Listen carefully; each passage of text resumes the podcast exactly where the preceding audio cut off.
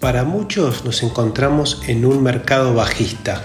Y como digo siempre, qué mejor que ponernos a construir en un mercado bajista, dejar de mirar los precios y focalizarnos en la infraestructura, en los desarrollos y servicios que esta industria necesita. Y para eso, qué mejor que entender cómo funcionan las DAOs. Por eso, desde Bitcoin para Todos vamos a crear un curso de DAOs un curso introductorio muy similar al que hicimos de DeFi para principiantes. Este será DAO para principiantes. En el episodio de hoy hablo con Ayelen acerca del contenido de ese curso. Un curso que va a abordar diferentes temáticas, desde una introducción de lo que son las organizaciones autónomas descentralizadas, cuáles son sus características, cómo se estructuran estos nuevos diseños organizacionales, cuáles son sus funciones principales, cómo juega la comunidad, cómo se tokenizan con tokens fungibles, no fungibles, cuáles son los desafíos, los aspectos legales. También vamos a hablar de la gobernanza, on-chain y off-chain, los riesgos, los grados de descentralización. Vamos a hablar de la cultura y la comunidad detrás de estas DAOs y la forma de dar registro de las actividades que se dan en esas comunidades, el talento, las operaciones, la gestión del tesoro y hasta aspectos legales. Todo esto vamos a desarrollarlo en un curso de introducción a DAOs. En el episodio de hoy vamos a hacer una pequeña introducción a varios de estos temas. Bienvenidos y bienvenidas a un nuevo episodio de Bitcoin para todas y todos. ¿Cómo andas, Ayelen? Tanto tiempo, ¿todo bien? Hola Diego, ¿cómo va? Muy bien, muy contenta de estar acá charlando sobre DAOs. Charlando sobre DAOs, sí. Con, con habitualmente cambiamos mensajes por WhatsApp y siempre hablando de DAOs, de cosas vinculadas con DAOs. ¿Te parece que es el único tema de conversación que tenemos? Bueno, no es el único, pero es de lo que vamos a hablar un poco hoy, ¿no? Y le cuento a la comunidad de Bitcoin para todos que con Aye estamos trabajando, venimos trabajando en el armado de, un curso para, educar acerca de DAOs, ¿no? Este, esta nueva forma de organizar el talento y el capital que tanto nos entusiasma, pero también nos desafía, ¿no? porque son herramientas nuevas, contextos nuevos y situaciones nuevas. Y realmente es como que por momentos es medio un caos, por momentos es una cosa compleja, cognitivamente eh, muy exigente, eh, pero bueno, es el desafío que hay eh, y, aparte es una herramienta de escalabilidad global increíble, ¿no? porque vos con las DAOs podés salir al mundo de una manera muy simple en términos relativos, ¿no?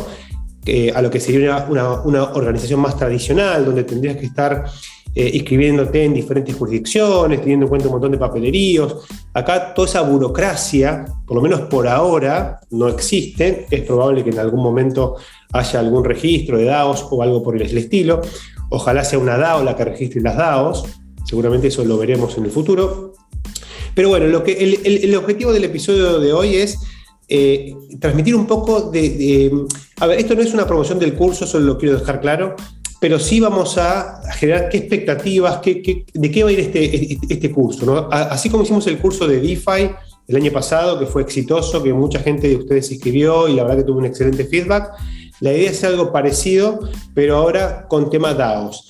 Así que bueno, Ash es la experta en esto, ella me va a decir que no, digamos, pero eh, la verdad es que es una persona que se ha dedicado mucho a este tema eh, ya la van a conocer un poquito más ahora cuando empecemos a intercambiar. Este es el segundo episodio que hacemos con ella, o sea que ya algo la conocen.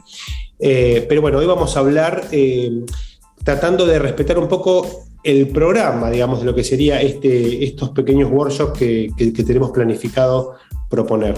Así que si querés, Aye, entremos en calor con la primera pregunta que te hago. Yo le voy haciendo preguntas a Aye y vamos a ir peloteando. Repasemos un poco qué son las DAOs, ¿Y cómo se vincula esta nueva organización con la teoría más tradicional de, las organizaciones o de las empresas? ¿no? Porque en el fondo es una forma de organización más. Totalmente, es una forma de organización, entonces una DAO es un grupo de personas que tienen un propósito.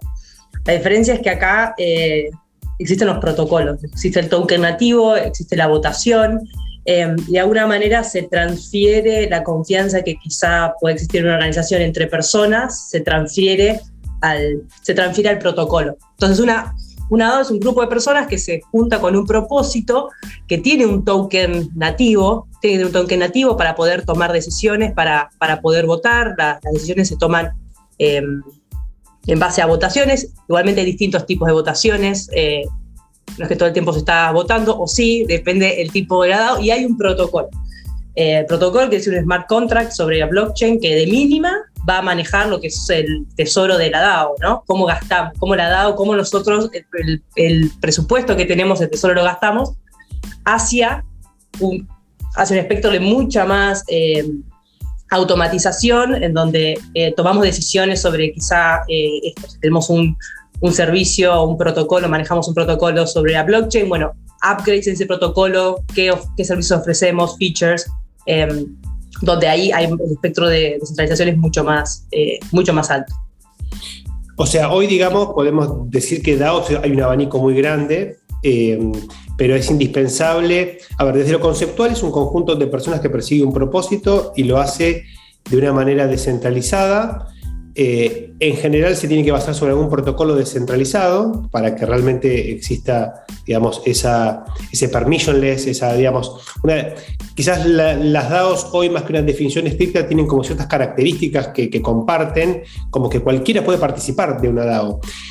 Y cosa que no es en una empresa. Uno no puede participar de una empresa si no es contratado por esa empresa. Ahora, uno puede participar de una DAO y no necesita ser contratado por la DAO.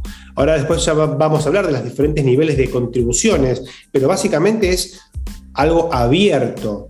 En ese sentido creo que eso está bueno, independientemente de cuál, cuán grado de on-chain eh, exista, ¿no? Que eso puede variar un montón.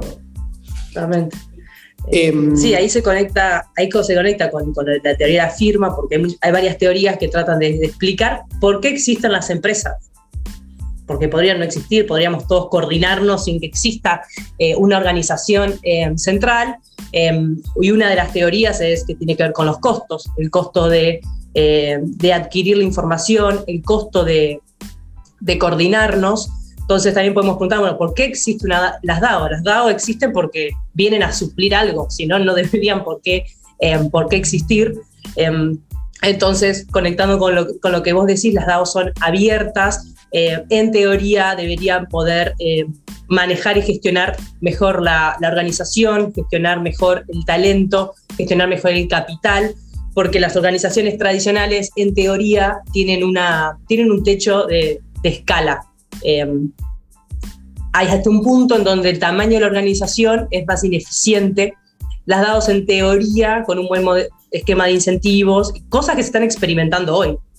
No es, que, no que está resuelto, deberían poder gestionar mayor cantidad de, personas, mayor cantidad de inversión y esa mayor gestión, eh, volumen de gestión eh, bien diseñado debería traer, eh, generar más valor, digamos. Bueno, vos ahí lo acabas de decir, digamos, el estadio ¿no? de las DAOs, porque a veces uno habla de las DAOs y parece que está todo resuelto, y así como se suele decir que el ecosistema cripto está como Internet en, los 90, en el 99, siempre se hace esa, esa referencia, ¿no? Digamos, podríamos decir que el estadio de las DAOs es casi como el estadio previo al de Ford, eh, Fayol y Taylor, que fueron los primeros, los, los, pioneros en la administración científica, digamos, ¿no? lo que se conoció como la administración científica. Eh, o sea, estamos a, inicios del siglo XIX en términos de DAO.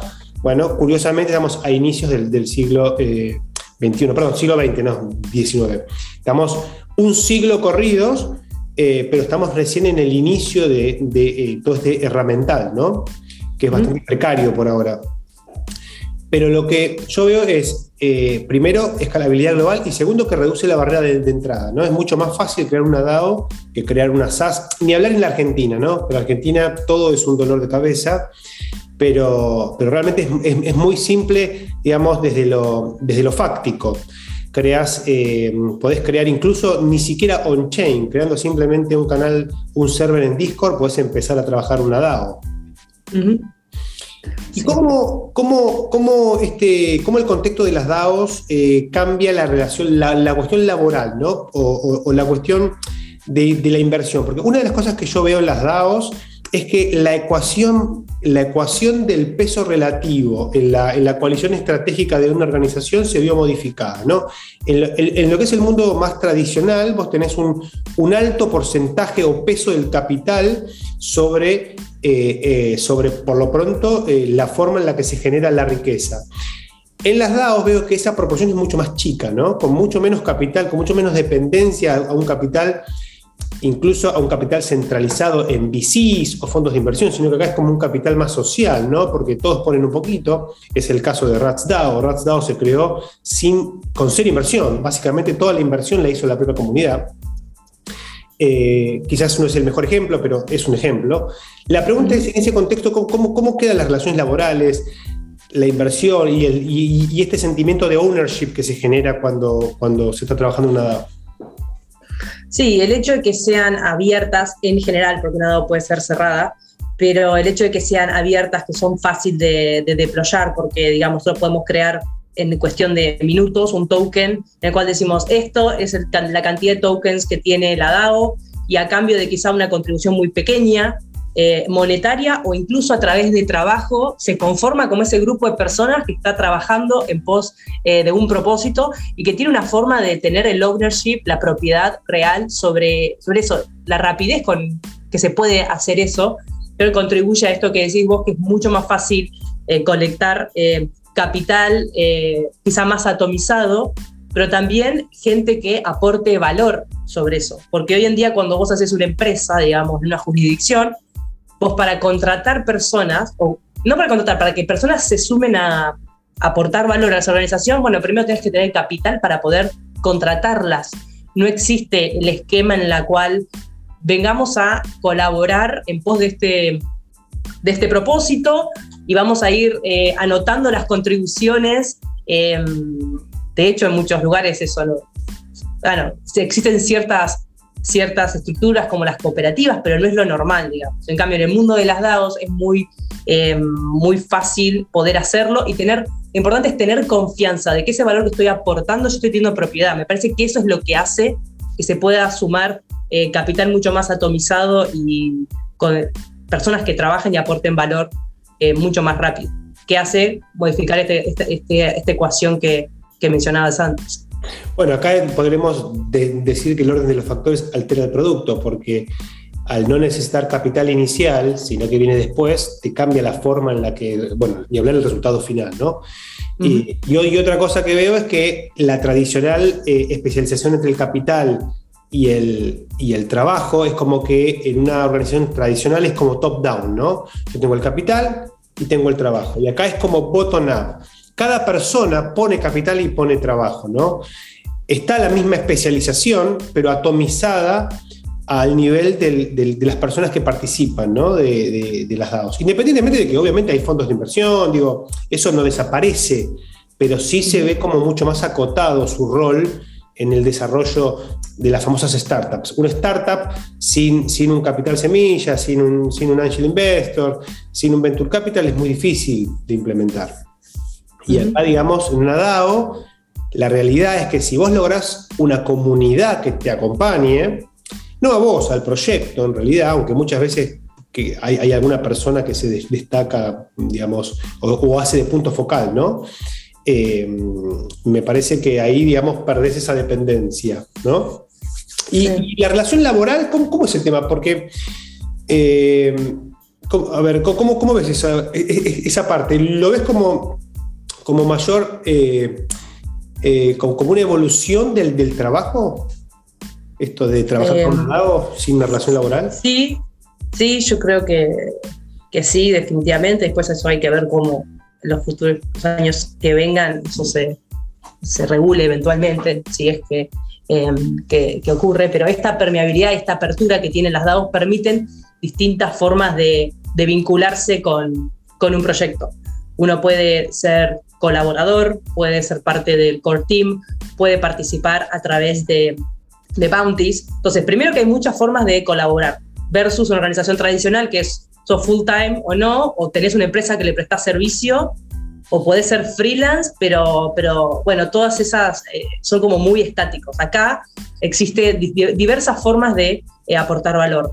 Lo otro interesante es que todavía no está tan desarrollada, pero está desarrollando, que es aportar, aportar valor, te brinde una reputación on-chain, es decir, yo puedo probar que yo estuve eh, contribuyendo a esta DAO o a estos proyectos, que eso es mucho, ¿no? Porque hoy en día nosotros en LinkedIn ponemos que tenemos ciertos conocimientos y quien nos contrata tiene que hacer un due diligence de si eso es verdad, digamos.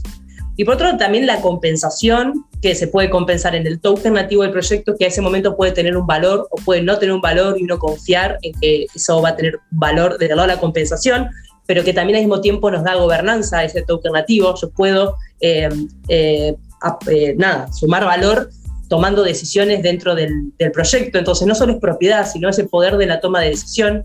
También el pago en cripto, el pago en fiat. Y esto es también, tiene, es, es algo muy flexible y mm, al principio cuando comenzaron las DAOs había, se pensó, por lo menos en las que yo conocí, se, pensaba que esto de tener un token nativo, propiedad, dar capacidad de voto era algo muy importante, pero a medida que se fue empezando a sumar gente a lo que es Web3 y empieza a, a, aportar a las DAOs como otra forma de ingreso o quizá ingreso full time, o las DAOs tuvieron que empezar a migrar a decir, bueno, ¿en qué, ¿en qué pagamos? Porque si yo te pago en token nativo, hoy no tiene liquidez. Te pago en cripto, fluctúa. Entonces tuvieron que empezar a incorporar, bueno, pagar en fiat y ahí también se dan distintos esquemas y también un, alguien que contribuye puede, puede negociar o considerar de qué manera prefiere ser pagado. Entonces cambia la reputación, cambia la forma de colaborar, cambia la forma de ser compensado. Y es bueno porque da mucha flexibilidad, digamos. ¿Vos eh, actualmente trabajás, digamos, colaboras en alguna DAO?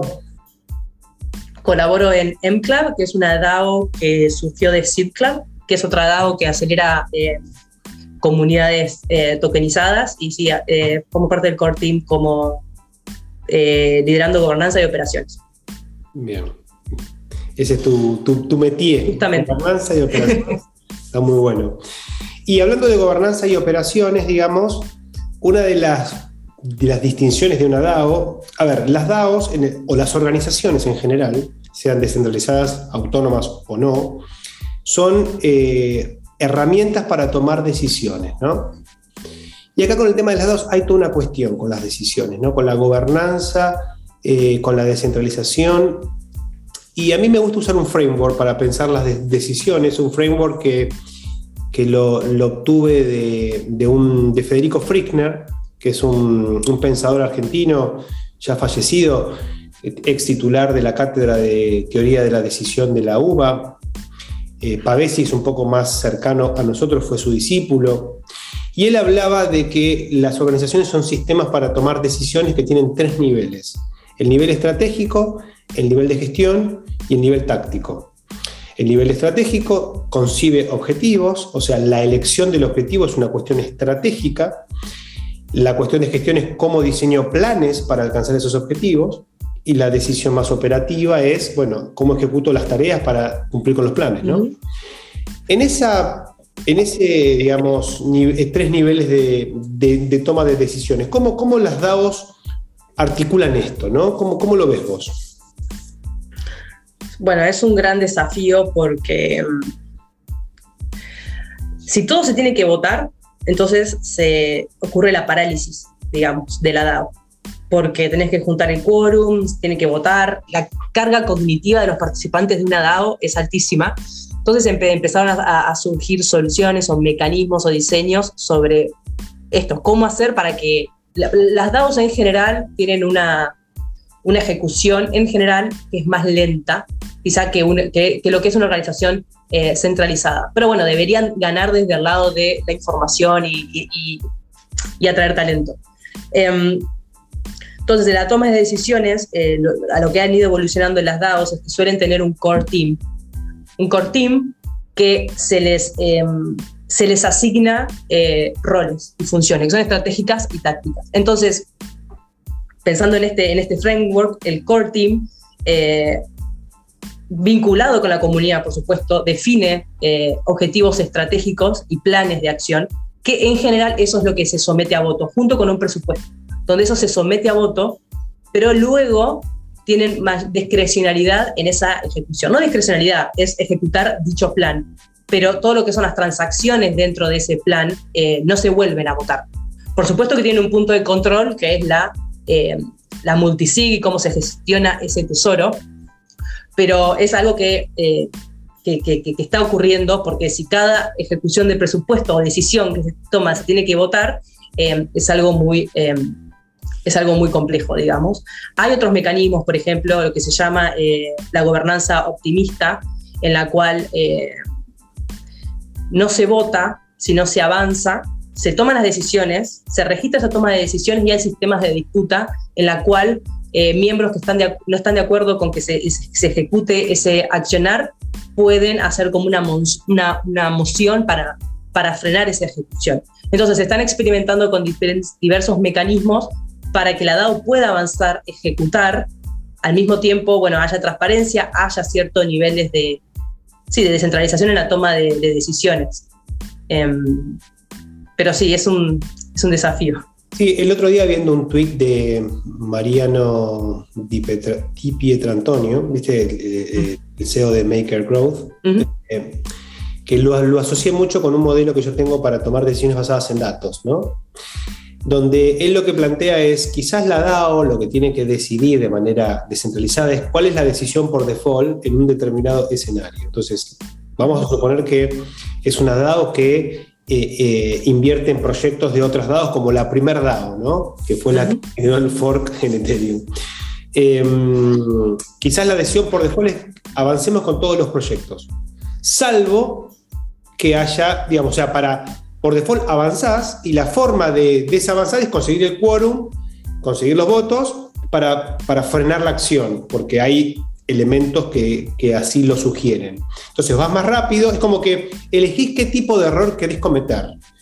Cometo el error de no aceptar un buen proyecto o cometo el error de, de aceptar uno malo, ¿no?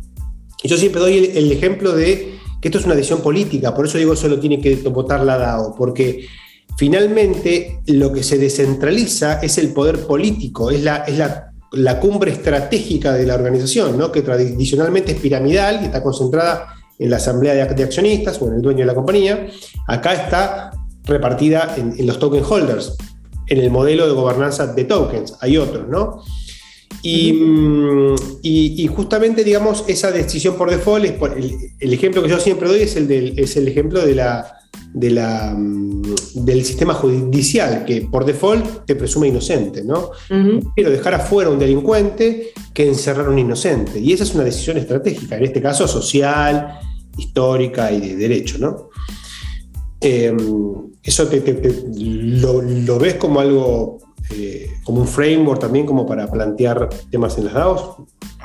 Sí, sí, totalmente. Es como, es como vos decís. Eh, de alguna manera, eh, y está bueno, me gusta esto de hablar de quizá dejarlo, eh, sí, poderlo hacerlo explícito y también poner los mecanismos alrededor de, control, no solo de una, la, moción, por ejemplo, por, por quórum, pero también cómo se reporta em, las operaciones de la DAO. Eso tiene una diferencia con las organizaciones.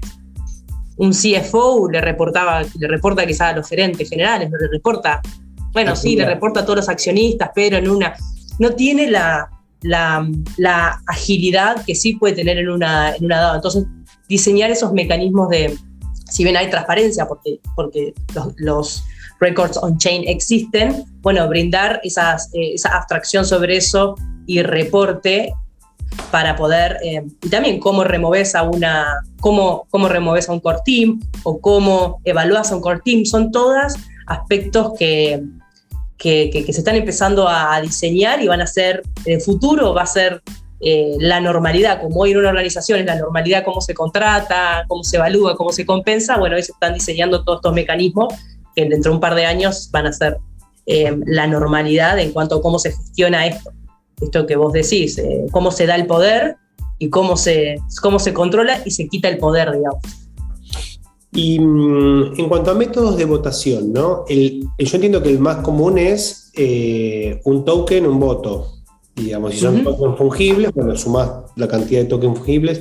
Hay, hay, otros modelos, aparte del, típico modelo de, que está más orientado, si algunos lo, orientan más al capital, porque el que quizás compró más token tiene más peso ¿no? en la decisión. Y eso lo ven como algo un poco negativo. ¿Vos cómo lo ves? ¿Qué alternativas hay ¿no? a, ese típico modelo? Sí, ese es el más, eh, el, más utilizado, digamos, porque es el más fácil.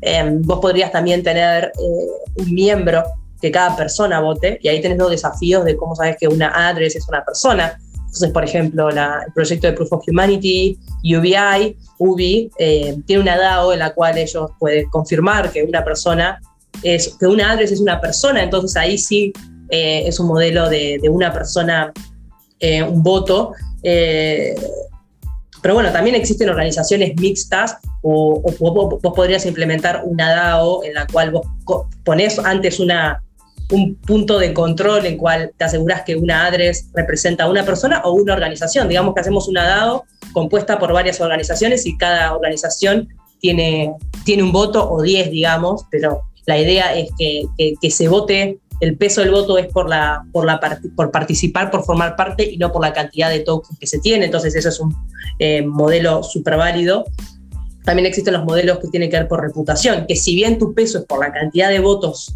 que vos, eh, que tokens que vos tenés, el token no es un token que se pueda adquirir, sino es un token que se gana por reputación, por aportar al trabajo. Entonces, ese también es un mecanismo que, que existe.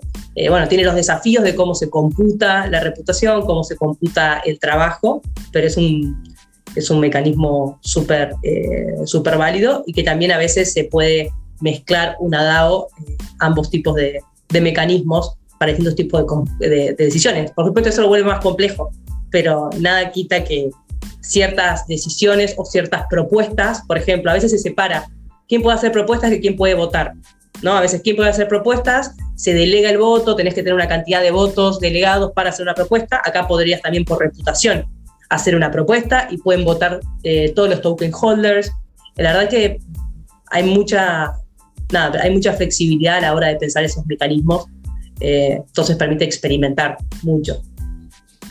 Eh, ahora hay un, uno de los Layer 2 de, de Ethereum, está implementando un modelo como de dos casas. La casa que está gobernada por los tokens y la casa que está como gobernada por las personas, ¿no? Y las decisiones pasan por las dos casas, casi como si fuese Congreso y senadores, ¿no? Una cosa así. Claro. Es el, el proyecto de Optimism, que es un, es un roll-up. Un roll-up, eh, viste que está Arbitrium y Optimism son los dos más, más conocidos. Bueno, el de Optimism lo que va, ahora saca un token y la idea es que con ese token se pueda participar de la gobernanza y, y lo que ellos quieren hacer con esas decisiones es algo muy interesante, ¿no? Ellos eh, están buscando algo que llaman retroactive grants, son como grants retroactivos que se van a dar. Y, mm. la forma de darlos es primero entregar el producto, entregar el servicio y después te doy el grant, no al revés. Eh, entonces, eh, pero bueno, todo eso lo hacen a partir de, una votación que lo harían con capital, porque obviamente la cantidad de, token representa, digamos, tu, capital, pero también con personas, y, creo que eso es, un, es un approach que vamos a ver cómo, cómo funciona. Pero está, está piola. Em, bien, vamos a hablar un poquito de los contributors, ¿no? Porque mucha gente quiere participar de esto y no sabe por dónde empezar, qué roles puede detener. Eh, y, bueno, nada, ¿cómo, cómo, cómo es esto de las contribuciones? ¿Viste? Es como que hay un poco de temor, ¿viste? A ver hasta dónde, qué me corresponde, tengo derechos, no tengo derechos. ¿Cómo? Bien. Por muchas DAOs, no todas, pero muchas DAOs son abiertas, ¿no? Que que significa que uno puede, por lo menos tiene una, una, parte de la DAO es abierta, donde uno puede ir y ver eh, qué, en qué está la DAO, digamos, y cómo, de qué manera se puede em, colaborar. Como decíamos, si una de las razones por las que existe la DAO, estos mecanismos de incentivo, es poder atraer talento, en general las DAOs se tratan de diseñar de una manera em, que permita encontrar talento que pueda em, colaborar. Entonces, una de las formas básicas es lo que es un bounty, en donde una DAO coloca eh, un listado de tareas que hay que desarrollar específicas, que tienen un comienzo, un fin y cuál es la compensación. Pero también para entender los bounties de una DAO, primero hay que interactuar con la DAO. Es muy difícil que haya un bounty y que yo vaya a tomarlo y lo dé eh, sin haber tenido un conocimiento de, la DAO. Lo mejor es interactuar con la comunidad, entender cuál es la, jerarquía de roles. En general, generalmente hay una jerarquía de roles, por ejemplo, generalmente está primero el observador, que no tiene tokens, estoy hablando muy en general, pero el observador que no tiene tokens y puede participar en los canales públicos eh, que existen. Luego generalmente están los miembros, los miembros son quienes tienen, eh, tienen al menos un token de, de, esa, de esa DAO. Hay muchas DAOs que a veces implementan bounties que son muy sencillos para que, la comunidad pueda, pueda sumarse. Y después hay diferentes tipos de, de, contributors y luego está generalmente el core team. El core team es eh, generalmente es el founding team o si la DAO evolucionó, puede haber un core team que es, eh, que pago, que está compensado y que tiene responsabilidades. Eh, porque lo que tienen las DAOs al, ser muy abiertas y todavía hay poco talento en Web3, es que el talento fluye de una DAO al otro. Entonces, vamos a hacer para desarrollar una comunidad y mantener el talento ahí empujando el proyecto hacia adelante. Entonces, el core team es muy importante porque te aseguras un equipo capacitado que está llevando las operaciones eh, básicas de la DAO. Y después, como contributor, hay DAOs en los que uno puede contribuir. Eh, lo primero importante es uno contribuir para hacerse de una reputación, digamos. Porque es haciéndose de una reputación una DAO que es lo más probable que después pueda uno tener algún, o tomar un bounty compensado, o tomar un rol eh, que tenga que ver, sí, que, que sea compensado. Y los roles pueden ser un, un rol formal, digamos, moderador de la, de la, del Discord de la DAO, o puede ser una actividad muy puntual, hay que hacer este reporte y el, y el contributor hace el reporte, o la gente contribuye con información para el reporte y eso también eh, se compensa. Y es donde vemos en, en, el rango de contributor, donde vemos eh, mayor eh, quizá participación de lo que son los tokens nativos. Es una buena, muy, muy buena manera para aportar valor y obtener tokens de, de esa de, esa DAO que nos da de vuelta propiedad, que nos da capacidad de gobernanza, etc. Em, entonces, generalmente esos son los escalones. Em, y también se trabaja mucho con lo que son temporadas o seasons, que se llaman, donde hay un, periodo de tiempo donde se, se, intenta desarrollar ciertos proyectos. Entonces, es en el marco de desarrollar esos proyectos donde se abren esas oportunidades de aportar valor para realizar cosas eh, específicas a cambio de reputación e idealmente algún tipo de compensación.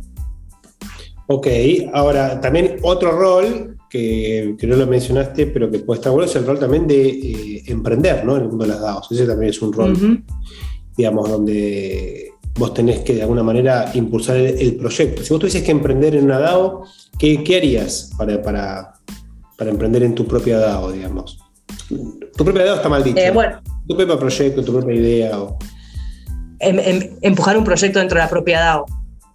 Bueno, o, crear una DAO, o crear una DAO nueva, no sé, digo.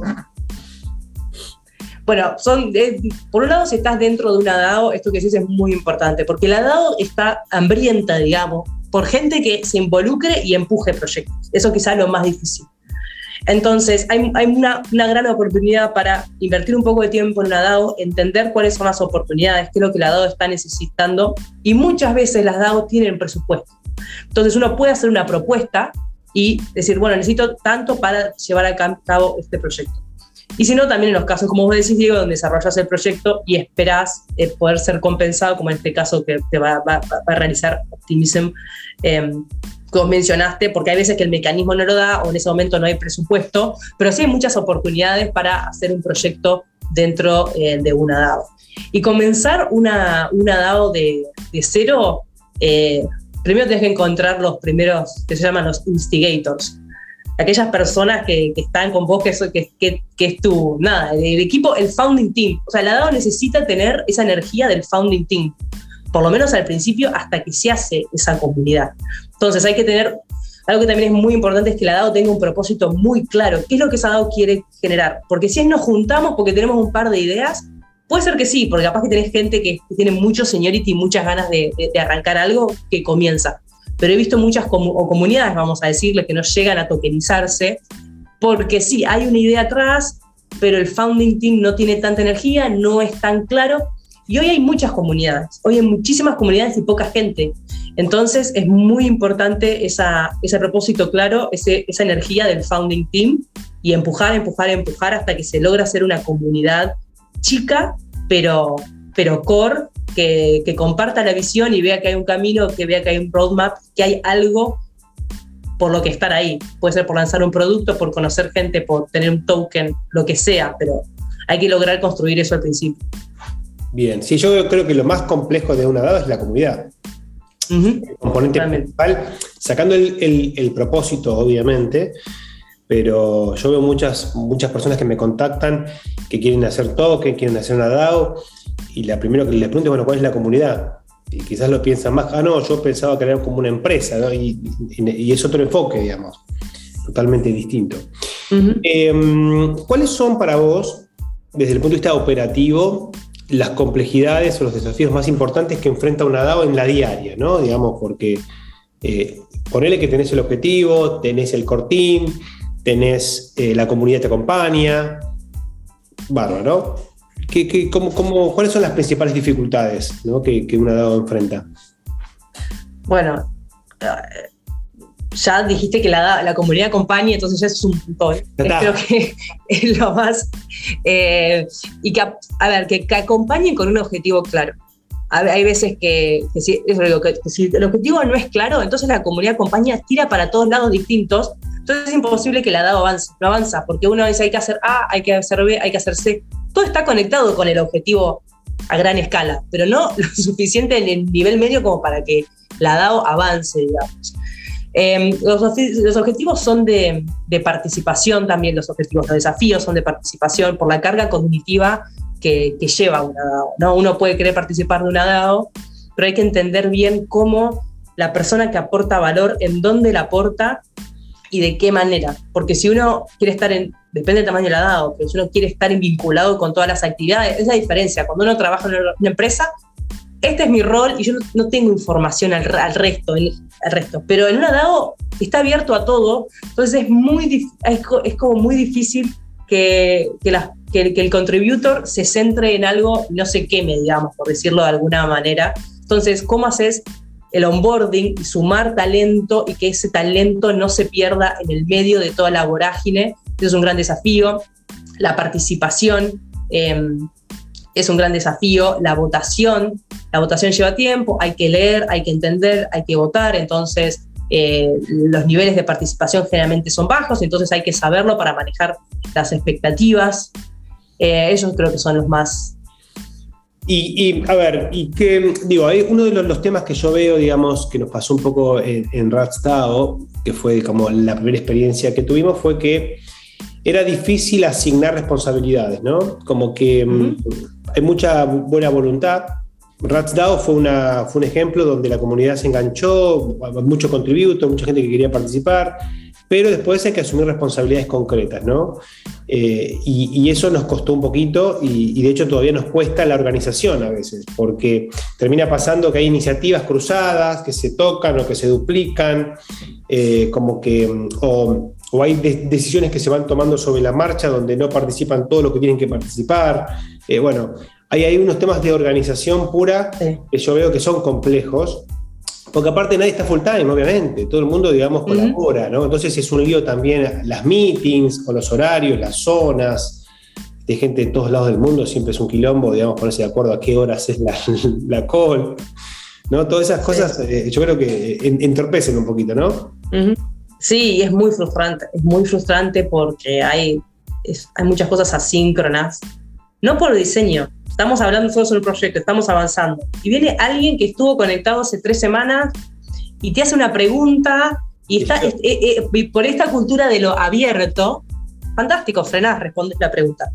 Pero llega un punto que vos estás en la vorágine de tratar de levantar un proyecto, llevarlo adelante con todas las cosas que ocurren y esas interrupciones constantes de que tienen que ver con coordinación, con responder a la comunidad, porque está este espíritu, como digamos, de, de apertura, miembros que salen y que entran, entonces cuando vuelven a entrar les falta una parte como de la, de información, entonces haciendo ese catch-up constante de la, de la comunidad eh, es difícil, por eso también es importante, creo yo, el core team y que tengan un, como un buen seniority em, y, tengan, y, que tengan planes como concretos para, para poder ejecutarlos e ir empujando a la, a la DAO y a, a y bueno, y al mismo tiempo hacer catch up a los que, a los que vuelven a ingresar, pero a nivel mental y psicológico es, es como muy frustrante manejar eso porque no es la manera que nosotros estamos acostumbrados, digamos. No. Una de las cosas que yo veo también ahí es, simplificar todo. Hay que tratar de hacer. Eh, al, politizarse todo más, digamos, las iniciativas tienen que ser más simples, ¿no? Porque si son muy complejas, también te cuesta, o sea, es exponencial el esfuerzo en comunicación, que se entienda, que las cosas se hagan. Eh, algo que nos, pasa mucho, digamos, en Rats DAO es que tratamos de simplificar, yo trato de simplificar todo, que todo sea lo más básico posible, eh, porque, porque cuanto más simple es, más probabilidad hay de que, que sea, de que se entienda, de que se ejecute.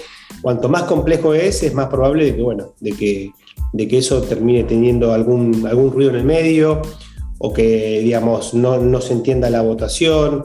Eh, o que quede muy spliteada, ¿viste? Y después no sabes qué hacer tampoco, si queda muy 50 y 50. Entonces está bueno, digamos, eh, simplificar al máximo posible y minimizar las aspiraciones operativas de las DAOs. Para mí el espíritu tiene que ser cambiar el mundo, pero operativamente tienes que ir bien pasito a pasito, con ambiciones muy acotadas, eh, para que realmente puedas ir avanzando, ¿no?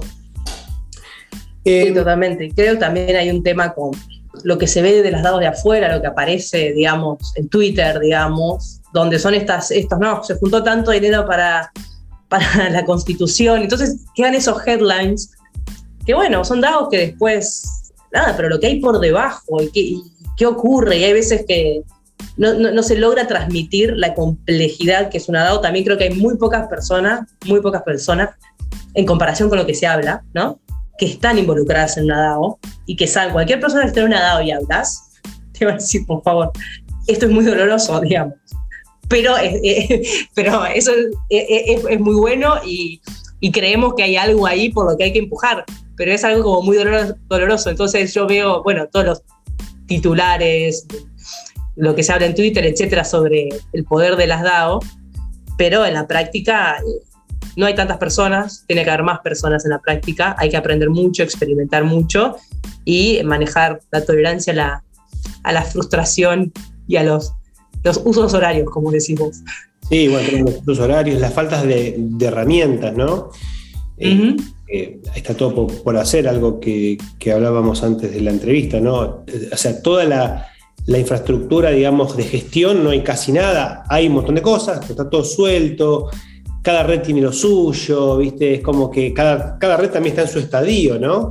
No es lo mismo una DAO en Ethereum que una DAO en Cardano, eh, el, estadio de las herramientas. Em, para ir cerrando, ¿no? Eh, así no, no, lo hacemos mucho más largo. Em, ¿Cómo ves vos la cuestión legal, ¿no? En el tema de las DAOs. Mm. Eh, ¿Hay algo ahí definido? ¿No hay nada todavía? Hay algunas cosas definidas, hay. Digamos, vos tenés dos, dos formas.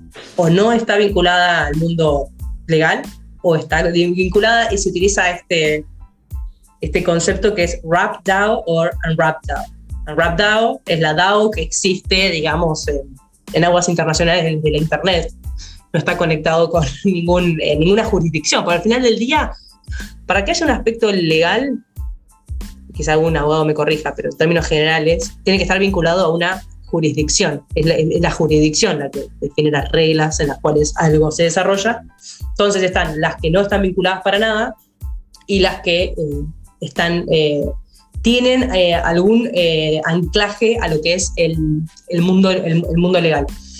Una de las cosas por las cuales una DAO es interesante y útil que tenga algún anclaje al mundo legal es para proteger a los miembros de la digamos. Porque hoy las DAOs en general no ha habido ningún caso muy grave, digamos, pero están cualquier miembro de una DAO está desarrollando una actividad la misma, entonces es plausible que alguien venga y, hay, porque fue un damnificado por, por la DAO, eh, le haga un reclamo. Entonces, una, una, una, cuestión importante por la cual una DAO puede tener interés en tener un RAP legal es para proteger a los miembros eh, de cualquier eh, tipo de, sí, de, daño.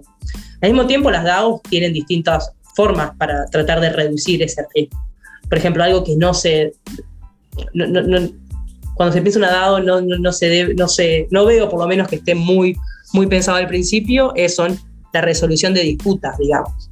Pero digo, uno podría tener sistemas de resolución de, de disputas integrados dentro de los procesos eh, operacionales y de la organización que permitan reducir este riesgo, así como también seguros y cuestiones que tengan que, reduzcan el, daño que se puede hacer a otros miembros o a organizaciones que se vinculan con, con las DAO. Pero en general, cuando queremos que tenga eh, esa protección o también cuando la DAO tiene que vincularse con el, con el mundo que llamamos real.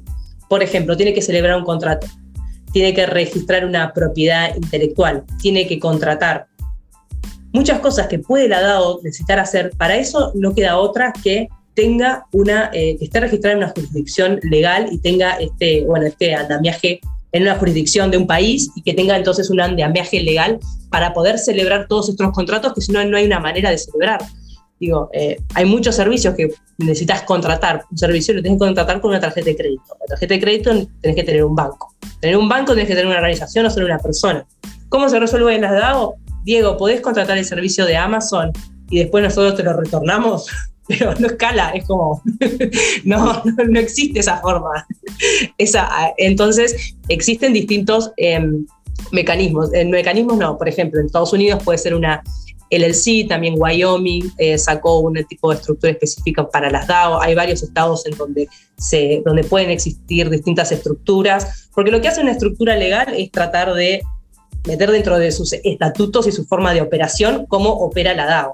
Después, la jurisdicción que elijas eh, depende de la flexibilidad que dé y qué tipo de DAO tenés. También se pueden hacer, eh, se pueden hacer fundaciones, corporaciones, cualquier estructura legal puede ser utilizada para envolver, em, envolver una... Eh, envolver una DAO, digamos, y, es algo que hay, que hay, que pensarlo, digamos, sobre todo para DAOs que son, hay que pensarlo, porque cada vez más eh, eso va a ser una necesidad, digamos.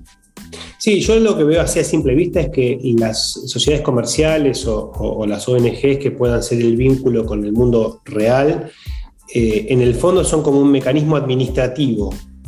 A diferencia, es como que, algo que conversaba el otro día con, con, un amigo, le decía, el valor no va a estar en la sociedad, en la fundación, el valor va a estar en la DAO y la DAO tiene sus tokens y, su jurisdicción es la network en la que está, será Cardano, Ethereum. Esa es la, termina siendo la jurisdicción. Las reglas de juego las impone el protocolo de consenso que esté detrás de esa DAO. Ahora, la pata administrativa, ahí no va a haber valor, prácticamente no hay valor ahí. Ahí lo, que hay es simplemente, digamos, un, puente con, como decimos, con los contratos, un puente, digamos, con, con medios de pago no cripto, yo creo que en breve es muy probable que Amazon empiece a recibir cripto, que vos puedas transferirle eh, desde una wallet. Es muy probable que eso suceda, digamos. Eh, no sé si el año que viene, dentro de dos o tres años, pero en algún momento eso va a pasar. Em, pero termina siendo eso, como una pata administrativa que te, es un vehículo más, como si es un trust o algo que está ahí para facilitar o el onboarding, digamos, de gente no cripto, eh, algunas cuestiones de esas. Ahora, las DAOs en el contexto que están hoy, yo con mi poco conocimiento de derecho, es como si fuese una sociedad de hecho a nivel global, de alguna manera. Y ahí está el riesgo que vos mencionás, ¿no? Cuando se arma una sociedad de hecho, es decir, que hay una, hay un, hay una forma de, bueno, como se lo dice, sociedad por los hechos, es decir, hay un acuerdo, eh, hay una personería jurídica que no está registrada, pero hay una personería jurídica. Las DAOs hasta donde yo entiendo lo que es sociedades, podría llegar a ubicarse en ese contexto. El problema es que esa sociedad de hecho eh, opera en múltiples jurisdicciones. Es casi como una transnacional, es como una sociedad de hecho transnacional. Algo que no existía, porque las sociedades de hecho en general eran kiosquitos, o sea, era una situación de precariedad previa a la regulación o al, al, registro de, de la actividad propiamente dicha, ¿no? Decís vos, ese registro es una protección en general al patrimonio neto o al patrimonio de la persona que participa, porque ya no puede, ya no sos responsable ilimitado, sino que sos responsable ilimitado por las acciones o, por lo que fuese. Creo que ahí está el punto, ¿no? Sí, cuando vos no, digamos que tenés una unwrapped DAO que no tiene, estás, eh, corres el riesgo de que una jurisdicción o, una, o porque alguien te denunció o porque hiciste una actividad de promoción, cuando vos elegís la jurisdicción, bueno, vos proactivamente diseñás y bueno, voy a elegir esta jurisdicción y yo estoy acá. Cuando no estás, quedás a merced de que alguien forzosamente defina cuál es tu jurisdicción y como vos decís, hay miembros de distintas partes del mundo, con lo cual no, no, sabes por dónde puede venir eso, esa situación forzosa que digan, bueno, vos sos esta jurisdicción. Tu DAO forma parte de esta jurisdicción, o tu DAO, el miembro, etc. Otra cosa que también em, que, que, ocurre bastante es que hay empresas o fundaciones que existen en una jurisdicción y como que una parte de su tesoro lo transforman en una DAO. Entonces yo estoy desarrollando este protocolo, este proyecto, y como que se genera un community treasury que es para desarrollo del ecosistema, por ejemplo.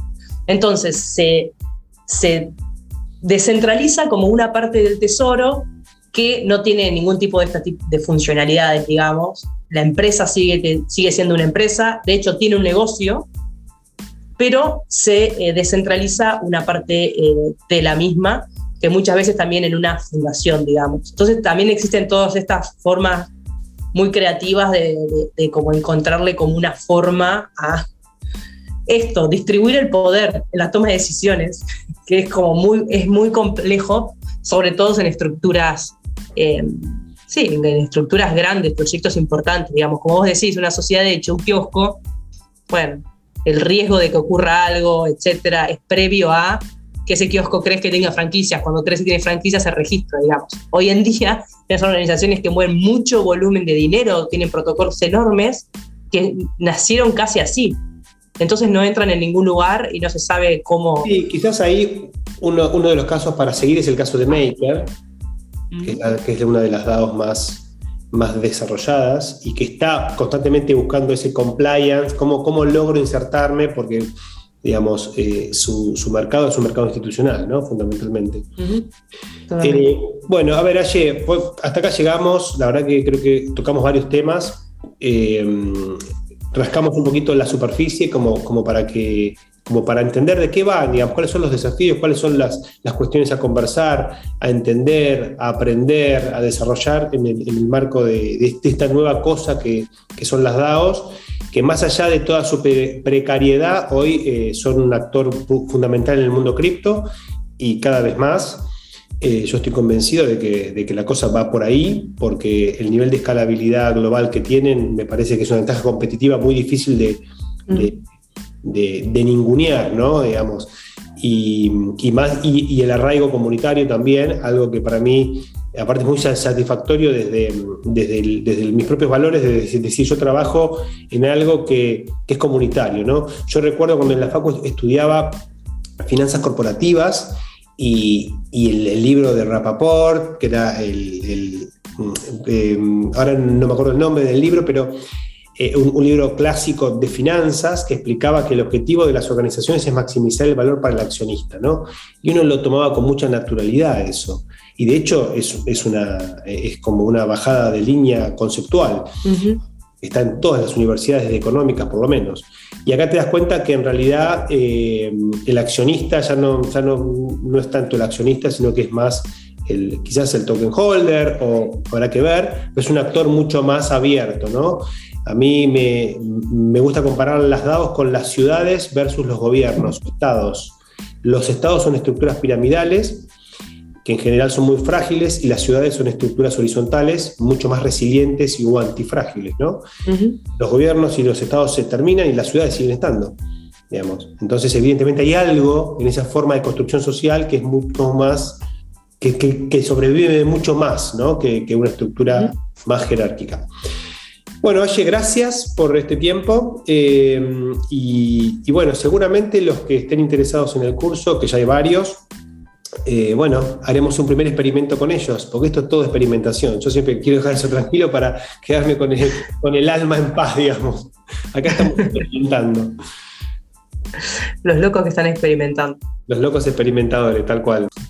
Bueno, te mando un beso, Allí. Muchas gracias por el tiempo. No, por favor, gracias a vos por este ratito. Un saludo a todos. El contenido compartido en este espacio de comunicación es educativo en ningún caso representa asesoramiento financiero. Desde Bitcoin para Todos promovemos la participación activa en este nuevo espacio de creación de valor y aprendizaje. Buscamos facilitar el acceso a herramientas conceptuales y metodológicas para una toma de decisiones autónoma y responsable.